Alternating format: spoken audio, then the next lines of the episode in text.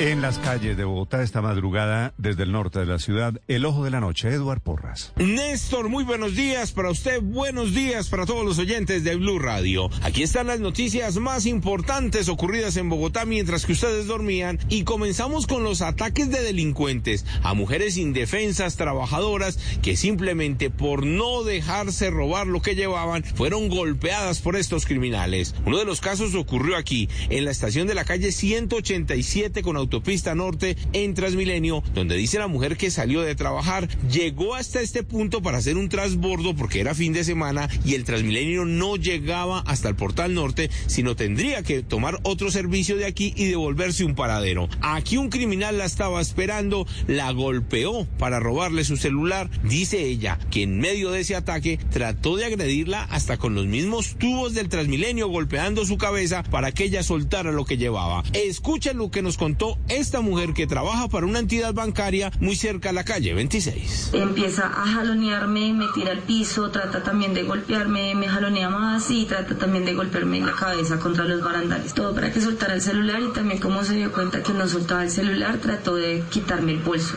Pero pues eh, solté el celular porque ya también me iba a golpear la cabeza contra los barandales. Indignante, dice ella, lo ocurrido con este criminal, pero le pareció una falta más grave lo que hicieron los usuarios a pesar que había varios hombres dentro del Transmilenio, ninguno le ayudó y al contrario se quedaron mirando mientras que este sujeto le quitaba lo que llevaba. Esto fue lo que nos contó acerca de la falta de solidaridad de los mismos pasajeros. Sucedió frente a otros pasajeros, yo la verdad grité bastante pidiendo ayuda. Habían cuatro hombres más ahí y todos se quedaron de pie mirando cómo me golpeaban y nadie hacía nada y en los otros vagones también había más gente y nadie hacía nada. Y al final y para rematar todo lo ocurrido. Se fue para el CAI de la calle 170 con autopista norte a buscar a las autoridades y a pesar, dice ella, de las lesiones que llevaba en su cabeza, estaba sangrando su rostro y sus manos, simplemente los policías le dijeron que se fuera para la casa en un taxi, que no la podían acercar, ni mucho menos llevarla a la URI para que interpusiera el denuncio, que lo podía hacer más fácil desde la comodidad de su vivienda y a través de internet. Dice ella que es inconcebible que los policías de Suba